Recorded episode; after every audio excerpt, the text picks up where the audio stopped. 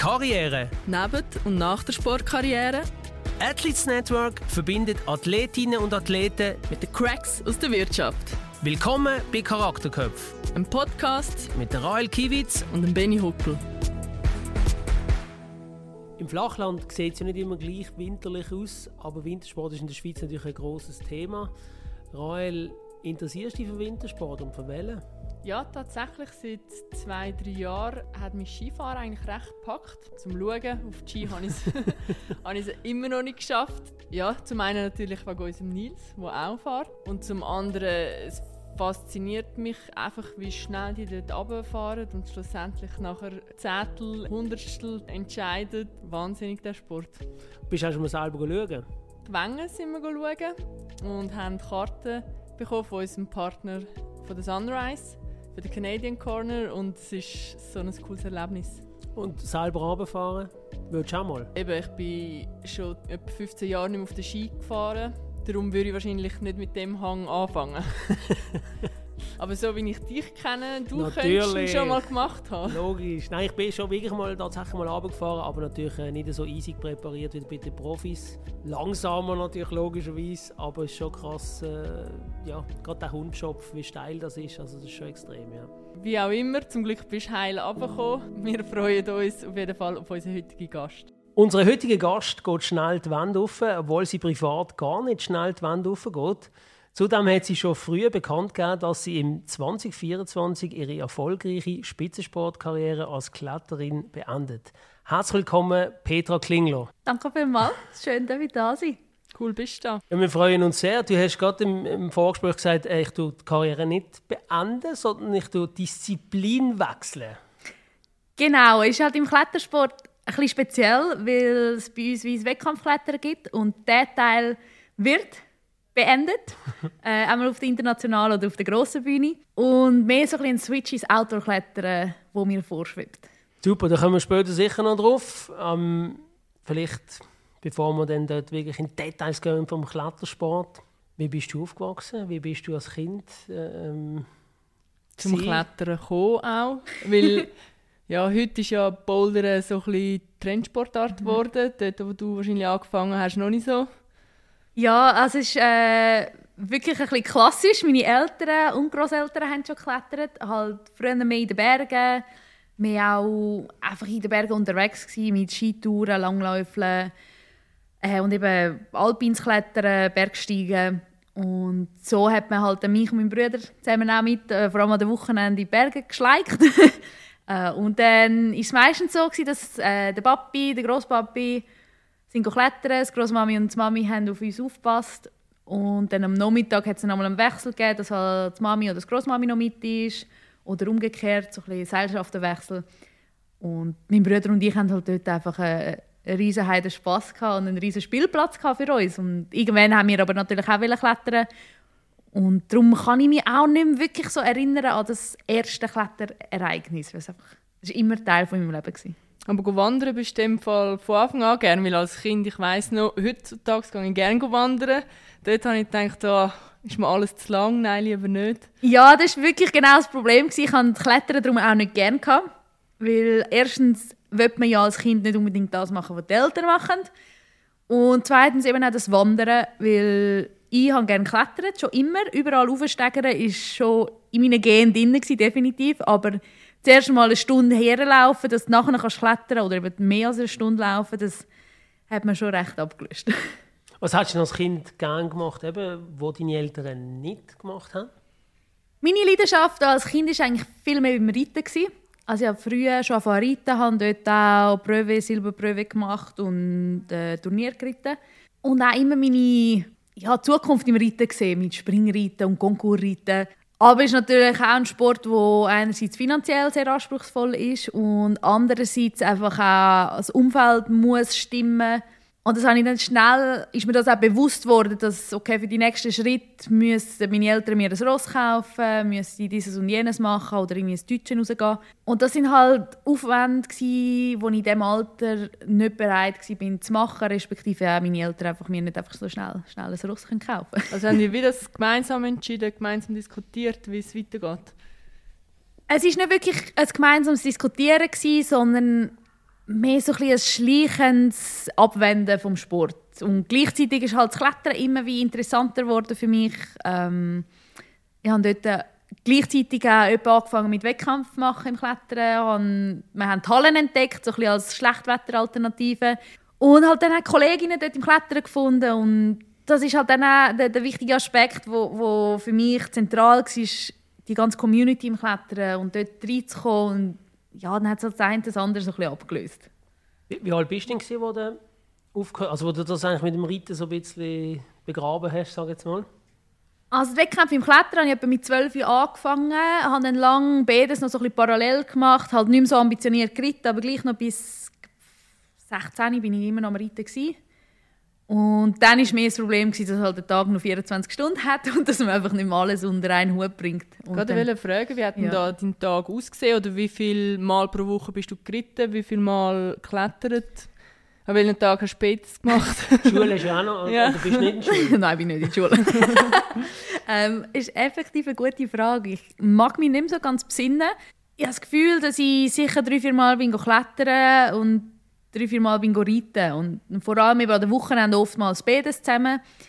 Ist natürlich auch ein Vorteil, gewesen, dass der Reitstall gerade nebenan war und man auch am Abend einfach noch schnell vorbei hätte können, auch wenn man nicht reiten ist und man hat schnell den Ross Hallo gesagt oder ein bisschen geholfen im Stall. Ist halt auch wie eine zweite Familie gewesen, wo, wo ich halt drin aufgewachsen bin. Ja. Und die Schule, wie hat das ausgesehen? Wo bist du in die Schule? Ich hatte das Glück, gehabt, zu Bonstetten können, bis und mit Sek in die Schule zu gehen. Und dort auch wirklich unterstützende Lehrer zu haben, die die Leidenschaft fürs Klettern vor allem auch gesehen haben. Und auch wenn ich nicht so super, super stark war in der Schule, mir gleich die Möglichkeit gegeben haben, gewisse Unterrichtsstunden zu fehlen für Wettkämpfe, für Trainingslager. Ähm, auch fürs Training nachher, wo es dann ein intensiver geworden ist, habe ich in der Sek zum Beispiel nicht mehr Turnen oder nicht mehr alle Turnstunden müssen, nicht ins Zeichnen müssen, nicht ins Singen müssen. Im Kochen habe ich immer früher Das dürfen gehen.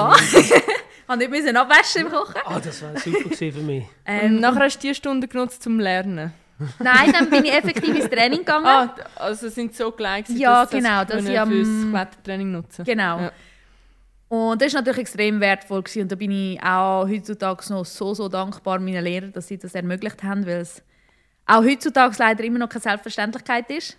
Und ohne, ohne die Unterstützung und das Verständnis von Eltern auch und Lehrern ähm, und die Flexibilität, die sie mir geboten haben, ja, wäre ich nicht da, wo ich jetzt bin. Cool. Das tönt, wie wenn man dein Talent sehr früh erkannt hat. Ich weiß nicht, ob es ein Talent war oder einfach mein hartnäckig Wille. Dein Das ist auch ein Charme. Talent. Ja, also ich bin definitiv immer schon die, gewesen, die sehr diszipliniert war und das dann eben auch in der Schule auch können zeigen Also für mich ist immer klar, gewesen, wenn ich spezielle Wünsche hast. ja, Wenn du oder, bevorzugt wirst. Oder? genau, Bevorzugungen habe oder Spezialunterricht bekomme oder eben darf fehlen, ähm, heisst es für mich auch, mein Part ist zum wenn ich da bin, aufmerksam sein, meine, was ich kann machen, machen, gut planen, äh, vorab schon angehen und sagen, ich bin dann und dann weg, ich verpasse das und das, gibt es etwas, was ich kann als Alternativaufgabe machen kann oder ja, auch aktiv oder proaktiv zu den Lehrern angehen und mit ihnen reden, wie Möglichkeiten sind, dass ich halt gleich kompensieren kann, was ich halt fehle. Ähm, dass es auch fair bleibt gegenüber den anderen Schülern. Und weil die anderen Schüler das auch mitbekommen haben, habe ich das Gefühl, haben sie es auch gut können akzeptieren, dass ich die Sonderbehandlung hatte. Ja. Weil sonst ist glaube ich, das auch oft das Problem, dass man halt wie eben die Sonderbehandlung hat und dann die anderen Schüler das gerne vielleicht auch hätten und nicht bekommen oder nicht ganz verstehen, warum man es bekommt. Aber wenn man zeigt, okay, man macht einen Mehraufwand oder auch sich gleich auch mit der, integriert in der Klasse und so, dann wird das viel schneller verstanden und dann wird man auch nicht ausgeschlossen oder gemobbt diesbezüglich, was ich gleich auch in anderen Fällen schon mitbekommen habe, was sehr, sehr schade ist. Das tönt, wie wenn du ein totaler Dra Traum-Teenager gewesen wärst, oder? Alles proaktiv erledigt. In der Schule fragt ich, ich fehle in Ich drei Wochen. gedacht, vielleicht hätte ich Kann es auch so müssen machen Nachher hätte mein Lehrer ein bisschen lieber gehabt. Also rückblickend muss ich schon auch sagen, ist glaube ich, eine sehr gute Qualität gewesen, die ich hatte. Und logisch hatte ich meine pubertierende Phase gehabt und sicher was meine Eltern anbelangt nicht immer nur einfach gewesen. Aber wenn es um den Sport gegangen ist und meine Ziele, bin ich schon sehr früh, glaube sehr professionell unterwegs und einfach ganz klar auch äh, meine Prioritäten gesetzt und gewusst, was ich will. Von wo ist das gekommen? Von wo kommt das? Meine Mami sagt immer, dass das so ein eine Mischung zwischen meinen Großmamis ist. Meine eine Großmami als Großmutter ist äh, von Papi Seite ist ähm, eine der ersten Langläuferinnen in der Nazi gewesen. und auch sehr diszipliniert, sehr willensstark und ehrgeizig. Und Mami von Mami als Großmami ist äh, auch einfach sehr gut organisiert gewesen, hat gewusst, was man muss machen, was muss erledigt werden und so ein bisschen die zwei Eigenschaften zusammen Gute habe ich, Kombo. ja, habe ich scheinbar geerbt von ihnen. ähm, aber ich muss auch wirklich sagen, ich habe sehr viel Hilfe eben auch von meinen Eltern gehabt. Auch was die Schule anbelangt, bin ich ja, natürlich privilegiert gewesen mit einer Mami, die Lehrerin ist. Aha. Äh, wo eine sehr coole Lehrerin war in meinen Augen, weil sie mir halt auch wirklich geholfen hat in der Schule. Und Und das Ja, hast du ich können glaub- annehmen? nicht immer können annehmen, aber geschätzt. Und gewisse Sachen, also, ich glaub, Also ist sie in dem Schulhaus Lehrerin, wo du Nein, bist, sie war in einer anderen Schule, gewesen, aber rückblickend darf man das ja jetzt erzählen, aber hat sie zum Teil meine Aufzüge gemacht. Ah, das, das. Ähm, Die dass ich- genau, wenn es halt mal... Ja, ich, ich hätte es eben gemacht, noch bis spät in die Nacht, wo die Mami dann halt eingegriffen hat und gesagt hey, ich mache Schlafen das. ist wichtiger. Schlafen ist wichtiger, genau. Und am nächsten Tag hat man es aber dann zusammen angeschaut. Ja. Und auch, dass ich zum Beispiel habe halt Lösungshefte die hatte und zum Teil die Sachen selber dürfen durchkorrigieren vorab schon mal eine erste Runde machen, dass ich einfach wieder Aufwand reduzieren im Nachgang und ja, ich habe das aber eben auch immer geschätzt und nicht ausgenutzt. Also für mich ist das immer klar gewesen, gut, ich gehe nicht abschreiben bei den Lösungen, weil sonst darf ich das eh nicht mehr behalten, also das darf ich das, die Lösungen nicht mehr brauchen, ähm, wird es wieder weggenommen. Und ich glaube einfach, der, der Austausch zwischen der Mami und mir diesbezüglich ist auf sehr viel auf Ehrlichkeit basiert gewesen. Oder generell mit meinen Eltern. Also vielleicht eine andere Anekdote diesbezüglich ist, wo ich, wo ich im Gimmi war und da haben wir doch für Absenzen und so haben wir immer müssen die Unterschrift von den Eltern haben. Und weiss, Kolleginnen von mir haben dann halt einmal einfach geschwänzt und haben die Unterschrift gefälscht und ich bin dann halt einmal die gewesen, die gesagt hat, ja, hey, schwänzen wir die nächste Mathestunde. So war so, ja, warte mal schnell, ich muss schnell heim anrufen, ich frage mal schnell, ob ich darf. und dann habe ich einfach heim angerufen und habe gesagt, ja, schau, alle schwänzen, darf ich auch? Und meistens ähm, hat, ist dann halt die Rückfrage gekommen, ja, was ist es für ein Unterricht, warum, was machen ihr, wenn ihr geht schwänzen und so. Und der ab und zu hat es Nein geheißen und dann bin ich halt in, in den Unterricht gegangen.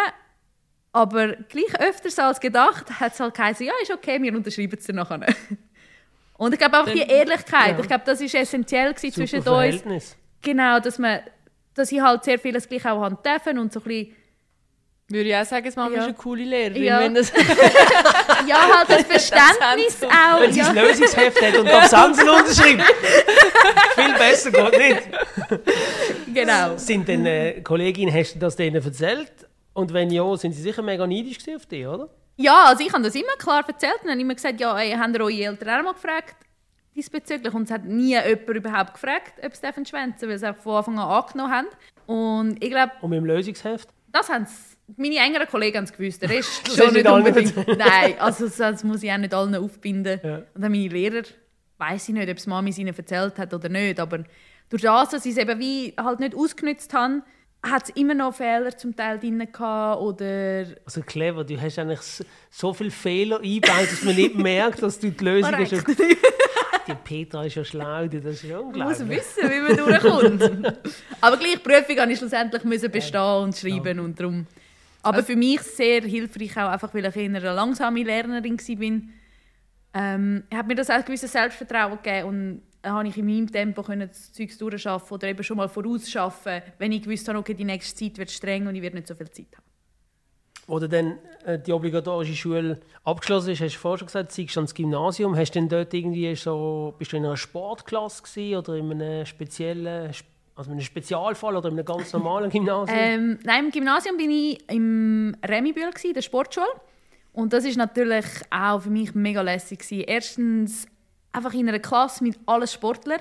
Alle, die mit den gleichen Problemen hadern oder man kann sich einfach austauschen über Training, über Trainer, über Situationen, über auch den Druck, wie so Wettkämpfe ist. Es war für mich extrem inspirierend gewesen.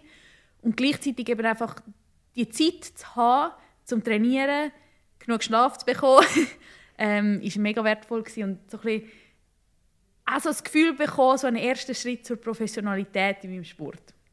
Hast du noch Kontakt mit ehemaligen und was für Weltstars, mit was für Weltstars bist du in der Klasse? Schlimm ist ja, die meisten hören recht früh nachher auf, was Sportchemie machen, oder? Bist du Ja. wahrscheinlich die Einzige, die noch, Ähm, jetzt noch dran ist. Ist schwierig sagen. Also ja, ein Großteil hört leider effektiv schon relativ früh wieder auf mit dem Sport, einfach äh, leistungsbedingt, wenn man es halt nicht an die Spitze schafft, irgendwann, ja, ist verständlich. Aber bei uns in der Klasse haben wir eine Tänzerin, die noch dran ist. Eishockey und Handball haben wir auch noch, die länger dran geblieben sind. Ähm, eine Velofahrerin ist auch noch ein Weile dran geblieben, einmal ein paar Jahre. Eine Synchronschwimmerin, die noch länger dran geblieben sind. Also gleich ein paar, aber jetzt, so, was habe ich, im 12. Uhr abgeschlossen, also ein bisschen mehr als 10 Jahre her, ähm, haben schon die meisten mit dem Sport aufgehört. Ja. Kontakt hast du noch mit ihnen? Ja, also wir haben effektiv sehr guten Austausch eigentlich, würde ich behaupten. Also wir versuchen eigentlich alle Jahre ein, Jahres äh, also ein Klassentreffen Ah, zu cool. machen. Also so ein bisschen auf nichts Grosses, einfach an See grillieren meistens. Und ja, es ist mega schön zu sehen, eben auch, wer wo jetzt ist und schafft und ja, wer schon Familie hat und wer noch nicht. Und es ist auch schön und gleich mit zwei, drei, wo ich engeren Kontakt immer noch habe, wo für mich mega wertvoll ist, einfach äh, eben der Zusammenhalt und all das Erlebte, wo man, ja, die Erinnerungen, die man zusammen teilt. Und lustigerweise recht viele haben einfach klettern. Ah, cool. Also einfach so dann nachher so zum, zum Plauschen. und Mhm. Hobbymäßig, Spaß. ja. Cool. Also man, plötzlich sieht man sich in der Kletterhalle. So. Und dann im, im Gymnasium, wo du warst, hast du dann irgendwann bist du vor die Entscheidung gekommen, oh, macht jetzt das Sinn, überhaupt das noch abzuschließen, weil vielleicht der Trainingsaufwand so oder, oder weißt, ich weiß nicht, wie das mit dem Klettern geht, oder ist dann irgendwann, wo du sagst, hey, ich kann das gar nicht fertig machen, weil ich muss so viel trainieren und so viel reisen. Oder Nein, ist, bei dir- ist bei mir wirklich nicht zur Sprache gekommen. Einfach rein aus dem Grund, auch weil Klettern vor allem dort mal noch sehr Randsportart war. Also man, ich hätte mir nie vorstellen überhaupt Geld zu verdienen mit dem Klettern. Darum war äh, immer die Ausbildung gleichwohl sehr wichtig. Gewesen. Oh, aber ich hatte wieder das Glück, gehabt, dass ich halt Trainer hatte, die mich unterstützt haben, sowohl in der Schule wie auch im Training und versucht haben, das Training so zu legen, dass ich ja, irgendwie um die Schule herum kann trainieren kann. Und auch jetzt immer noch eine, riesige Dankbarkeit meinem Trainer dort mal gegenüber, wo man halt äh, zum Beispiel Physik, wo ich ein gehadert habe, äh, sehr viel geholfen hat und zum Teil bis spät in die Nacht mit mir ähm, Mails hin und her geschickt hat, zu mir, äh, oder zu telefonieren, zu mir die Sachen erklären, dass ich dann wie befreit am nächsten Tag ins Training kann kommen Und das ist so ein extra Aufwand, den er überhaupt nicht hätte müssen machen aber er war Physiker, darum ähm, hat er es auch gerne gemacht, aber vor allem jetzt Du hast dein Umfeld wirklich gut Ja. gewählt, mit deiner Mami gut Ja. gewählt. Ja, mit, Gut der, mit der Mami gut gewählt. Ja. Ähm, nein, also definitiv. Das Umfeld ist das A und das O und ohne all die Leute, die au- auf meinem Weg daher äh, einen Teil hatten, sind, sind extrem essentiell gewesen. Was hat sich denn geändert, wo du, wo du erreicht und geschafft hast? Hat sich denn, also weißt, hast du dann irgendwie gesagt, so, jetzt bin ich befreit von diesem Ausbildungszeugs und jetzt? Oder, oder was ist das? Oder ist es eigentlich Mm. sofort weitergegangen? Du hast ja Sport und Psychologie äh, studiert, oder? Mhm. Ja. Hast du Ähm, das gerade angefangen? Nein, ich habe zuerst wirklich gesagt, nein, jetzt tue ich mal voll auf den Sport setzen. Ich habe dann ein Jahr lang mir Zeit gegeben, auf den Sport zu setzen. Habe aber dann auch gemerkt, dass einfach der Sport dann noch nicht so weit ist, um, um das professionell zu machen. Äh, einfach auch, weil ich bin die Einzige war. Also immer alleine zu trainieren ist einfach auch anstrengend. Und den ganzen Tag Zeit zu haben und dann am Abend spät gleich was bist du die trainieren. Einzige von, von Zürich, von der, Von der Schweiz? Schweiz. Also wo eigentlich so entschieden hat, ich mache das jetzt professionelle Anf Anführungszeichen. Genau, ja. Also einfach auf dem Niveau oder dem U das, der Umfang. Also vor allem in der Region Zürich haben wir schon das Team gehabt und viele, die trainiert haben, aber eben sind alle irgendwie geschafft oder Schulen nebendran gehabt. Und ich habe dann wie gefunden, es bringt mir auch nichts, den ganzen Tag frei zu haben, wenn ich dann gleich erst am Abend spät ins Training mit den anderen gehe. Ähm, und auch mental habe ich das dort mal nicht so gut weggesteckt, dass ich, dass ich mich sehr unter Druck gesetzt habe. Jetzt, wo ich ja so viel Zeit habe zum Trainieren und so viel trainieren, muss es ja mega gut werden. Resultat besser werden. Genau, und habe mich dann mega unter Druck gesetzt. Habe noch ein bisschen so ein bisschen Bergsport geschafft im Verkauf. Aber auch da, also es war mega lässig und cool und eine gute Erfahrung, aber mental hat mir einfach etwas gefehlt, also die Herausforderung es zu lernen. Und auch heutzutage, ich lerne extrem gern Oh, und bin immer irgendwie auf welchen Weiterbildungen dran, ich muss feststellen. ähm, und darum glaube ich, brauche ich das einfach entweder eine Arbeit, die mich ein bisschen herausfordert, den Kopf ein bisschen herausfordert, oder irgendeine äh, Weiterbildung, Ausbildung, die ich machen kann, die mich auch auf andere Gedanken bringt. Und finanziert hast du das dazu mal selber oder hast du dort nach dem Gimmi dann schon Sponsoren gehabt oder Ähm, etwas aufgebaut? Wir haben viel von Mami gehört, vielleicht kommt jetzt nochmal Ja. der Papi ins Spiel. Nein, also es ist definitiv so, dass Mama und der Papi äh, mich finanziell noch relativ gut unterstützt haben Ja. in dieser Zeit. Langsam ist es dann gekommen mit Preisgeld, mit kleinen Sponsoring-Vereinbarungen. Ähm, lustigerweise auch über das Eisklettern habe ich dort mal dann auch können meine ersten grösseren Wettkämpfe äh, Podest machen, wo halt ein bisschen mehr Preisgeld gegeben hat, plus Prämie gegeben hat von den ersten Sponsoren. Und habe mir dann eigentlich mit dem Eisklettern meine Sommersaison im Klettern können ein bisschen finan- mitfinanzieren äh, und dann durchs Arbeiten eben, Ja. wo, wo noch etwas zusammengekommen ist. Und habe noch daheim gewohnt. Macht natürlich auch viel aus. Wie lange ist es denn gegangen, wo du gesagt hast, so jetzt, das tut mir nicht gut, nur der Profisport, jetzt muss ich etwas studieren oder äh, muss noch etwas für den Kopf machen? Ein Jahr, zwei Jahre, ja. drei Jahre? Nein, es ist recht schnell gegangen. Eine Woche, zwei. Wochen? ja, nein, es ist wirklich, was im August oder Juni oder wenn Prüf Maturprüfungen sind, bin ich fertig gewesen. Und dann im, würde ich sagen, im Dezember oder so, bin ich schon so gewesen, so, boah, im nächsten Sommer würde ich gerne zu studieren. Und dann habe ich mich mal ein bisschen darum getan, okay, was will ich studieren etc. Und dann ist plötzlich das Sportstudium dahergekommen und ich gefunden, ja, das klingt eigentlich noch cool und so, mich ein bisschen informiert und dann war es so, ah ja, irgendwie im Februar sind die Aufnahmeprüfungen. Und ich so, oh, okay, also müsste ich mich jetzt anmelden, dass ich im Februar die Aufnahmeprüfung machen kann. Schwimmen, Eiskunstlaufen. Eiskunstlaufen Alles. nicht zum Glück, aber... Aber äh, Schwimmen du mit, Schwimmen, ja. Gerätturnen muss doch auch. Gerade Nein, das habe ich nicht müssen. Ich habe Licht, also äh, so ein Ballparcours, äh, Leichtathletik, etwas, ich glaube zwei Kilometer haben wir müssen rennen. Ähm, so ein Koordinationsparcours, Wiener Koordinationsparcours. Ähm, und ich war überall relativ gut, gewesen, bis auf... Ball. Ja. Dort habe ich null Punkte geholt. Zweimal verschossen von zwei Versuchen. Mit dem Fuß. Mit der Hand. Äh, Einmal mit der Hand, einmal mit dem Fuß. Nein, es war, was haben wir zuerst... Man hat mit, müssen nehmen? mit dem Fußballböllen hat man einen Parkour müssen laufen, dann mit dem Unihockey und dann noch mit dem Handball. So Und so Brillen, so, genau. Und ich weiß nicht mehr, was es war. Aber eine ist, mal der Fußball, zuerst im ersten Versuch ist der Fußballböllen, habe ich über irgendetwas drüber weggeschossen. Dann war es schon fertig. Gewesen. Und der zweite Versuch war eigentlich mega gut, gewesen, muss ich sagen. Ähm, mit dem Unihockey dann abgeschlossen und dann hast du so müssen durch ein, wie ein, so ein Dörrli durch, fertig machen und selber durch, also der Böllen und du hast müssen durch. Und der Böllen ist wie hinten an die Wand angekommen und das hat er nicht dürfen, bevor ich durchs Dörrli durch war. Hat ja immer die komischen Prüfungen. Ja, also...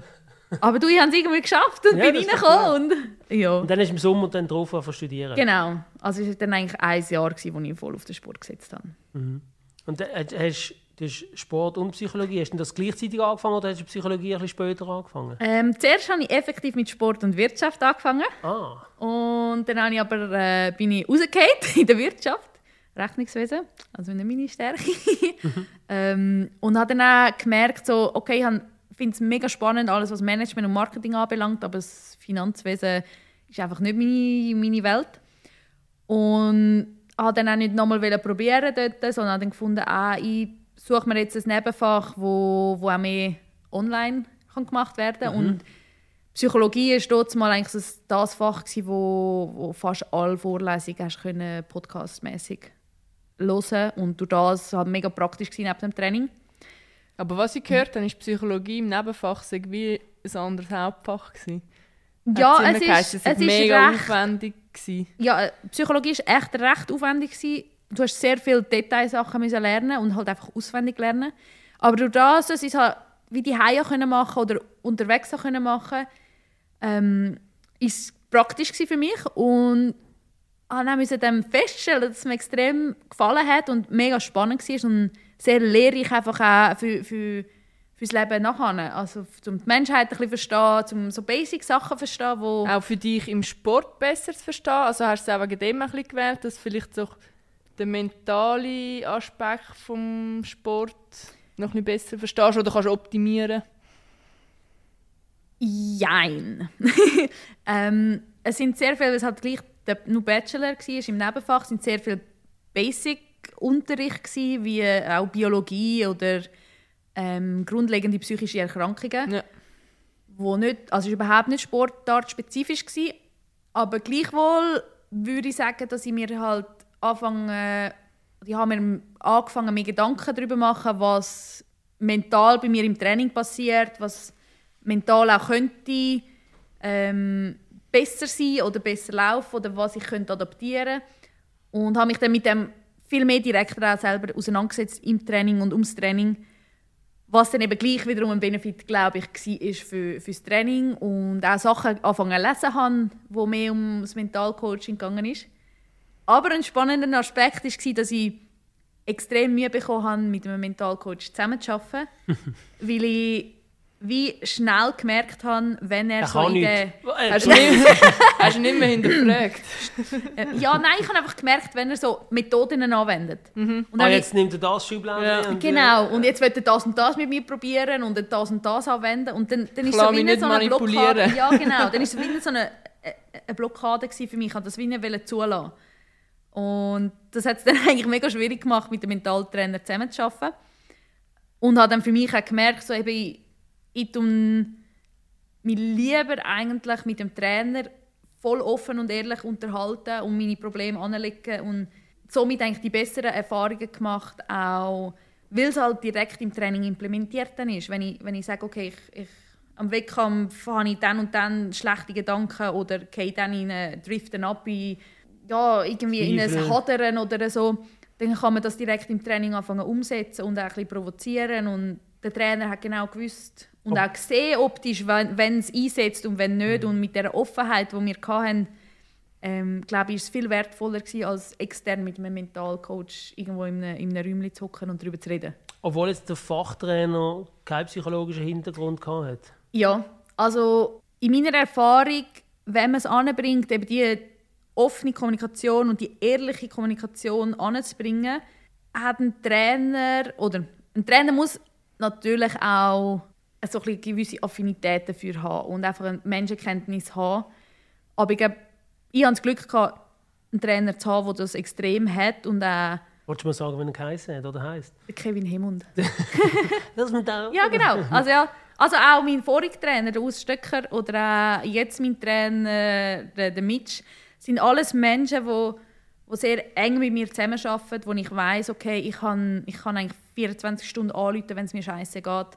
Wenn ich einen Wettkampf in den Sand gesetzt habe, kann ich denen schreiben und ich habe das Gefühl, sie verstehen mich, sie können mich abholen, sie können, also jetzt der Mitch zum Beispiel, er ist sehr ein analytischer und wenn ich, ja, wenn ich halt als eher emotionaler Athlet dann komme und anrufe, die Tränen ausbrechen, dann ist er, er halt der, der sagt, ja, okay, ähm, was ist denn schlecht gewesen, was müssen wir jetzt verbessern im Training oder was müssen wir ändern im Training, dass man das verhindert.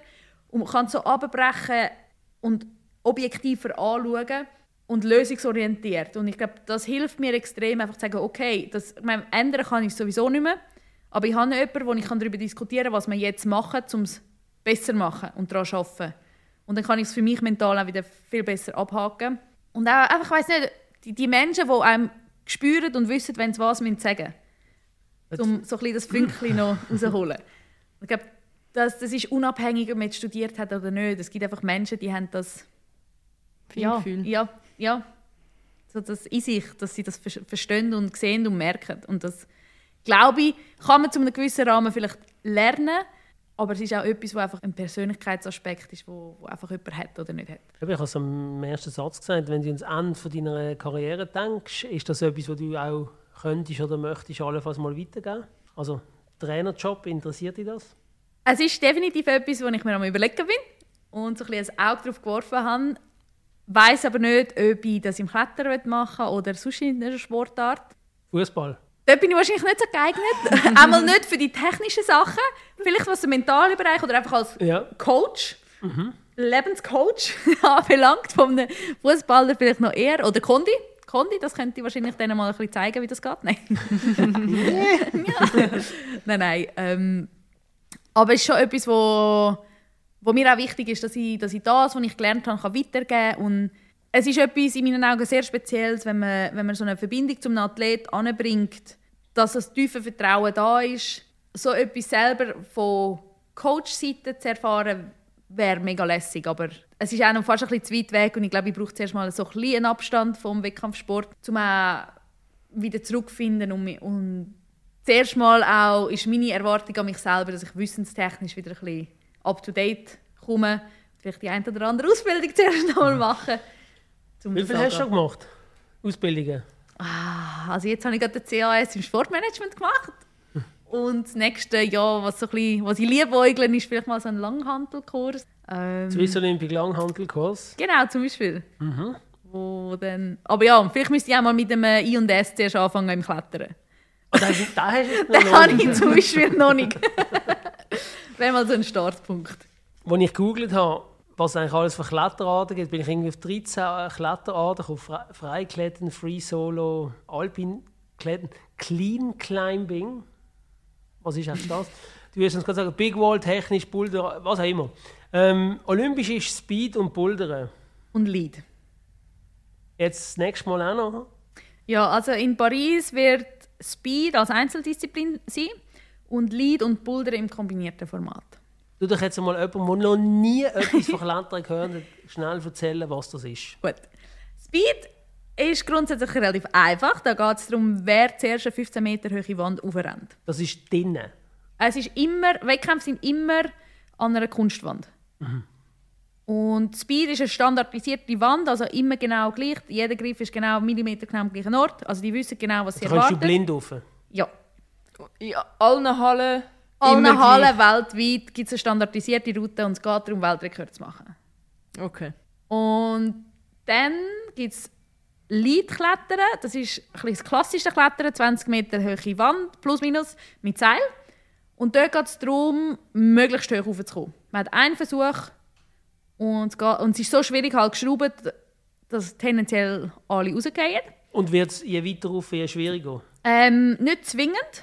Ist so ein bisschen das Ziel vom Routenbau, aber ist natürlich eine grosse Herausforderung. Aber so ein bisschen abgestuft immer mal wieder ein schwieriger Zug. Weil wenn- je höher rauf dass man kommt, desto müder ist man ja auch. Und die Zeit hast aber. Ist einfach eine limitierte Zeit von sechs Minuten. Ja. Aber die Zeit spielt eigentlich keine Rolle. Es geht wirklich im, im Lied darum, möglichst hoch raufzukommen. Das ist Ja. dann mit so überhängenden Wänden und so Genau. meistens. Oder für Profis. Ja, genau. Und im Bouldern, ähm, das sind so vier Meter hohe Wände ohne Seil, wo man auf Matte abspringt oder geht. Und im Wettkampf hat man dann fünf oder vier Boulder pro Runde, je nach Was Runde. heißt Boulder? Linien, also Routen, wenn du so willst. Also senkrechte, Problem, senkrechte Probleme. Also senkrecht, überhängend, alles möglich. Also die Wandsteilheit ist kein Indikator für die Schwierigkeit. um- Okay, für. Profis. Nein, per se nicht. Sicher. Ja, es sind einfach andere Stile. Wobei überhängend ist auch schwieriger als Es ist einfach physischer. Aber eine senkrechte Wand mit sehr kleinen Trittli, Ja gut, ja, ist auch schwierig. Ja, Und nichts nicht richtig heben. Ja. wo mehr Technik, Balance oder vielleicht Koordination auch wichtig ist, kann genauso schwierig sein. Es ist einfach eine andere Schwierigkeit. Aber Bouldern, vier oder fünf Boulder-Probleme, oder eben Probleme, weil es sind so ein bisschen die Schlüsselstellen, die Schwierigkeiten, kurz und prägnant, wo sehr explosiv, dynamisch, koordinativ ist. Und dort hat man einfach pro so Route hat man fünf Minuten Zeit. Man hat die noch nie gesehen voran.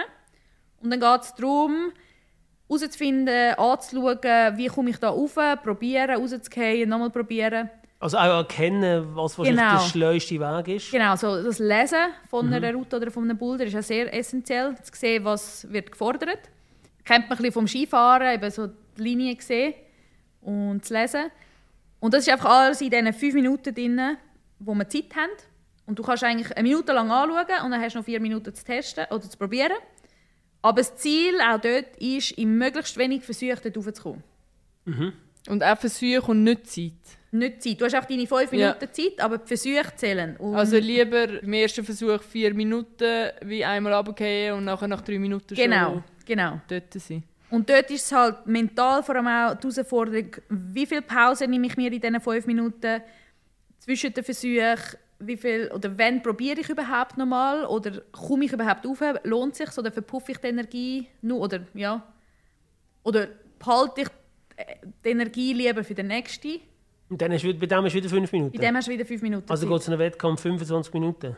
Ja, plus minus. Also du hast fünf Minuten pro Boulder und dann hast du fünf Minuten Pause und dann Aha, fünf so. Minuten im nächsten. Also es ist Okay, so ein Wechsel durch. Und schlussendlich die Wertung ist dann jetzt in der Quali von fünf Boulder, wie viel von denen bist du raufgekommen und in wie vielen Versuchen bist du raufgekommen. Und wenn jetzt zwei in gleichen, gleich viele Versuche haben, was, was zählt dann schon Zeit, oder wie? Die Zeit ist irrelevant. Dann wird es, also es gibt noch so einen, einen Zonengriff in der Mitte meistens vom Boulder. Der gibt wieder so einen Zwischenpunkt. Wird eigentlich nochmal geschaut, okay, wie viel bist du raufgekommen, wie viel von der Zone hast du, wie viele Versuche hast du gebraucht zum Raufkommen und wie viele Versuche hast du für die Zone gebraucht. Und wenn du dann immer noch gleich bist, bist du einfach in Seko. Okay. Und dann gibt es halt pro Runde, kann es je nachdem auf die Vorrunde zurückgehen. Wer besser war, ist dann nachher auch besser. Nachher gibt es Halbfinale, Final. Ja, genau. Es gibt äh, Quali und nachher gehen 20 ins Halbfinale und 6 ins Finale. Und dort hast du wie viele Boulder nachher? Sind Halbfinale 4 und in, im Finale auch 4. Und mit dem hörst du jetzt nach dem Olympiasieg 24 auf. Genau, also das grosse Ziel für 24 ist noch die Qualifikation zuerst mal für die Olympischen Spiele und nachher die Olympischen Spiele natürlich. Und dann mit dem wird sich meine Karriere im Wettkampfklettern beenden. Und mein Ziel ist aber dann, den Switch ins Outdoor-Klettern zu schaffen und dort harte Routen zu klettern und Projekte abzuhaken, coole Sachen zu klettern. ähm, Also wenn ich da meine Liste anschaue, dann sind wir da bei Klettersteig. genau. Das ist das, was wir machen. Nein, Rael, äh, nein, das, das war dann, also, was haben wir denn da? Technisches Klettern, ist das das? Big Wall, Freiklettern, Alpinklettern, Sportklettern, Sportklettern. Sportklettern. Genau, also alles safe. Ähm, also auch bei diesen Begrifflichkeiten muss ich sagen, bin ich einmal auch nicht ganz handfest, was jetzt was bedeutet. Ist auch pro Sprache ein bisschen unterschiedlich. Ja. Aber mir schwebt definitiv vor, mehr im Sportklettern. Je nachdem vielleicht auch etwas Alpines mal zu machen, aber immer alles, was abgesichert ist.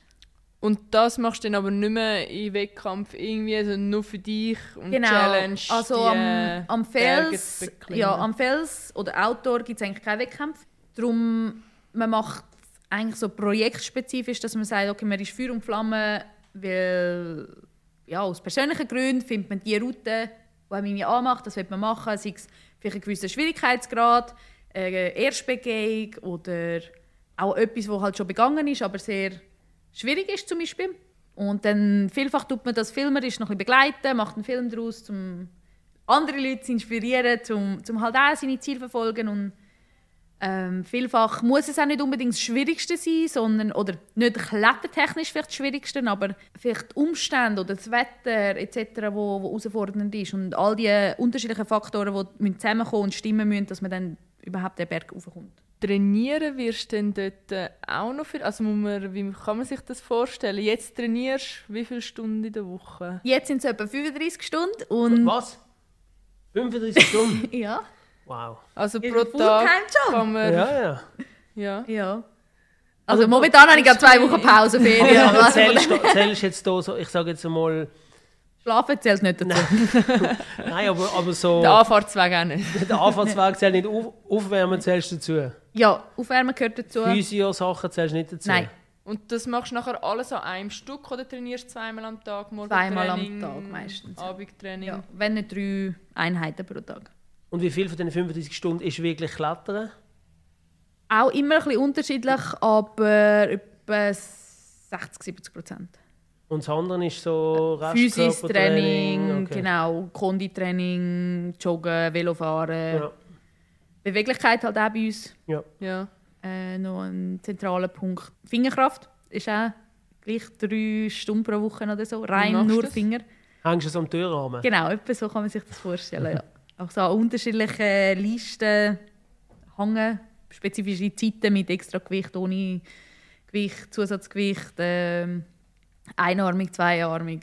Also es ist eigentlich wie ein Krafttraining, das einfach spezifisch für die Finger ist. Und für die Füße Mhm. auch? Nein, die Füße werden einfach in kleine Schuhe reingedrückt und dann ist das alles gut. Das ist nicht schlecht. Und, und dann, was hast du, ich bin diesen Sommer bin ich im Yosemite äh, gewesen. Schön. El Capitan, ist das ein Thema für dich? Äh, ist momentan noch kein Thema für mich, nein. Wieso? Also weil es schwierig, weil es weiter weg, weil keine Ähm, Lust? Nein, es ist mehr, dass ich mir die Art von Kletterei noch gar nicht vorstellen kann. Ähm, für mich ist eben mehr Sportklettern, was kürzer ist, was weniger das Abenteuerlichere, sage ich jetzt mal, Mhm. ist.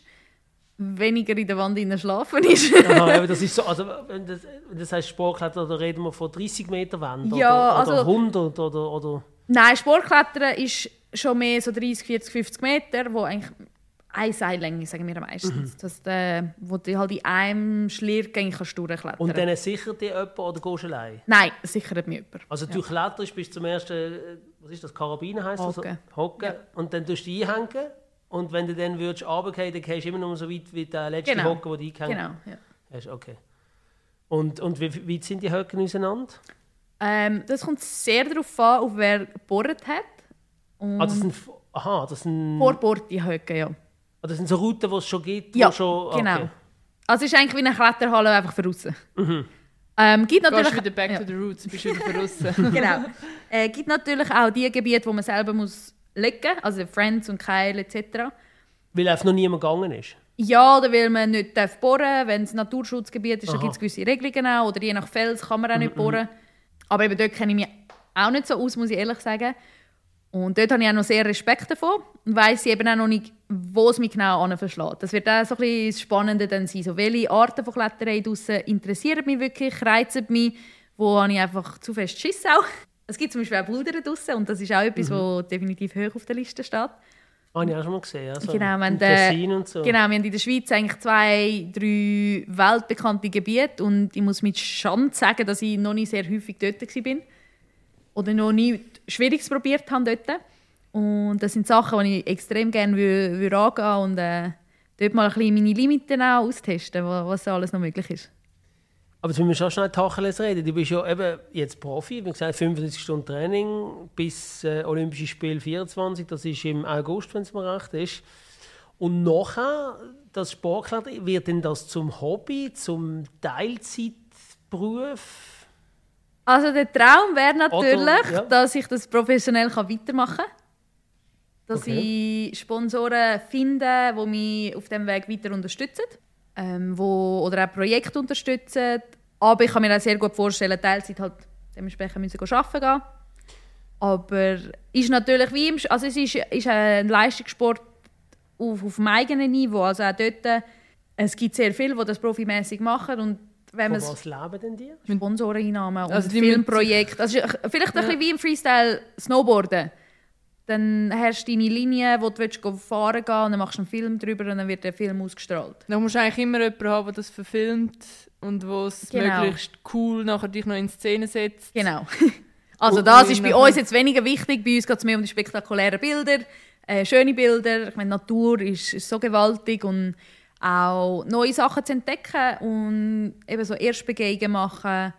Äh, nachher auch darüber zu berichten und, vielleicht eben auch für mich oder was ich extrem schön fände, wäre so ein bisschen den Weg zu beschreiben und dementsprechend auch Leute zu motivieren, ihre eigenen Ziele und Leidenschaften zu verfolgen. Ähm, und dass es auf dem Weg halt auch Ups und Downs gibt. Und wie im Leistungssport ist, aber halt auch draussen, wenn man, ja, es sind viele Faktoren, die zusammenspielen und wenn man die Messaging in diesen Film kann verpacken oder äh, je nachdem, was halt auch auf dem Weg passiert, äh, die Learnings davon kann mitteilen, weitergeben und Leute kann inspirieren zu ihren eigenen Sachen. Es muss ja auch nicht auf dem Niveau sein, ähm, aber dann, das wäre für mich eigentlich das Schönste. Und wenn, wenn ich Leute finde, die das unterstützen, ja, wäre eigentlich für mich der Traum. Und laufen da schon Gespräche mit auch schon bestehenden Sponsoren, ob die sich können vorstellen auch nachher weiterzumachen? Oder sagst du wie jetzt, ja, jetzt ist Paris noch das Ziel und ich gehe erst nachher mit dem nächsten Karriere Karriereschritt auf sie zu? Ähm, also mit den bestehenden Partnern habe ich definitiv schon Gespräche in diese Richtung. Ähm, zum auch abchecken, wer ist interessiert, wer würde das weiter unterstützen. Die Sponsoring-Situation momentan ist allgemein extrem schwierig. Darum auch für 24 ist noch nicht klar, wie das so auf dem Profi-Level weitermachen kann oder ob ich zurück muss arbeiten äh, Wäre natürlich schön, eben noch ein, zwei Sponsoren zu finden, die das unterstützen und dann eben auch mit dem Gedanken, nachher den Wechsel zu unterstützen in die Outdoor-Branche oder Szene. Wo für mich aber eben ein Großteil ist, zum Projekt vielleicht mit Sponsoren umzusetzen, wo es nicht um meine Leistungen geht, sondern um, um die Entwicklung des Sport, um das Zurückgeben an, an Athleten, an ja, ich denke jetzt zum Beispiel an Workshops, die man gibt für Routenbauer, zum Wissen vermitteln, mhm. zum Möglichkeiten schaffen, vielleicht für, für Kinder, die, die nicht ganz den Zugang haben, wie ich das hatte oder das Glück hatte. Mhm.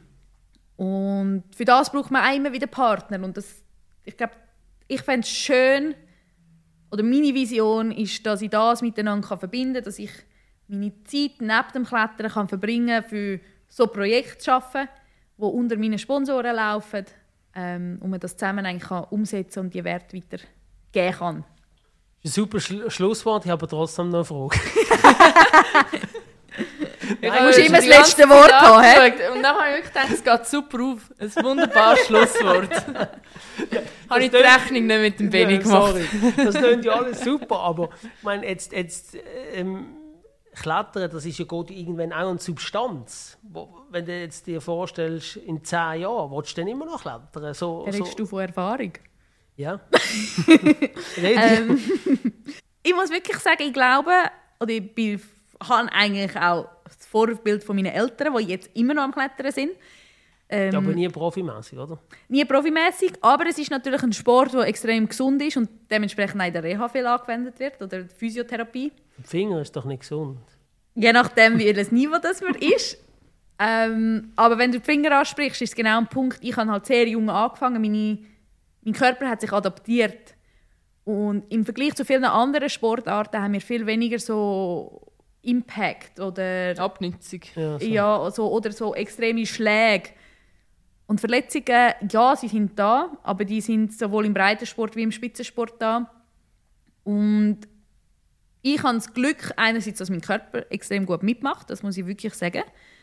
Aber ich glaube es auch, dass meine Trainer schon immer sehr viel Wert gelegt haben auf Verletzungsprävention, um eine ganzheitliche Fitness und auch da zum Beispiel viele Kletterer trainieren ihre Beine nicht, weil es Muskelmasse ist, die wieder schwer ist, wo man muss aufschleichen habe immer gemeint, man klettert aus den Beinen.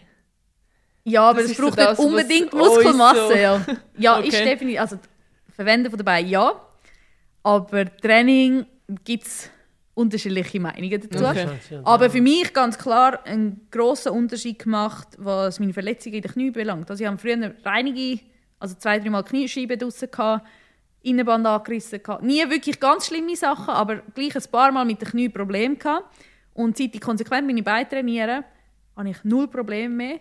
Und ich glaube, der ganzheitliche Ansatz vom Training bin ich fest der Überzeugung, dass mir das auch in der Zukunft wird helfen, dass mein Körper einfach eben länger mitmacht. Gut, dann ist es so, dass du nie wirst zurücktreten und bis 65 wirst Kletterin sein. Genau. ja, es gibt eben wirklich Schöne daran, dass man halt seine Projekte auch anpassen kann. Weil irgendwann geht es vielleicht nicht mehr unbedingt um die Leistung, sondern eben mehr um Projekte, wo es darum geht, äh, Altersklettern, da komme ich auch wieder. Zum Beispiel. Altersklettern, nein, aber auch Projekte entwickelt, wo es vielleicht darum geht, ähm, Erhaltung von der Natur, in, in, ja, weil wir arbeiten mit der Natur und wir müssen ihr auch Sorge geben. Dementsprechend Projekte, wo halt es darum geht, okay, wie geht man mit der Natur um, wie tut man gewisse Gebiete neu erschliessen, wie geht man mit, mit dem Land um, wo vielleicht Privatbesitz ist, aber ein super cooles äh, Klettergebiet drauf ist. Oder jetzt in Neues, äh, Australien zum Beispiel sind Klettergebiete zugegangen, weil es halt in den Reservat äh, in den Reservaten sind. genau, man denen nicht Sorge hat, mit den Leuten nicht gut kommuniziert hat. Und da gibt es so viel Arbeit noch und das, das ist etwas, wo, wo extrem wichtig wird und in der Zukunft umso wichtiger wird, desto mehr Leute halt auch im Outdoor-Sport tätig sind oder rausgehen, gehen klettern. Und darum auch da wird es immer Berührungspunkte geben, wo, wo man Projekte kann starten oder mitentwickeln und halt dann mehr in die Arbeitsszene vielleicht überrutscht als Athlet, aber gleich noch sehr nah mit, mit dem Sport verbunden ist und seine Werte dort kann weiterteilen kann. Nochmal ein super Schlusswort. merci vielmals. Man, man, spürt die Enthusiasmus, die Energie für den Sport und äh, merci vielmals, bist du da gewesen. Danke, Alles, alles Gute. Danke. Charakterköpfe. Der Podcast mit der Rael Kiewitz und Benny Huckel. Mehr Charakterköpfe und mehr Infos gibt's online auf athletes-network.com.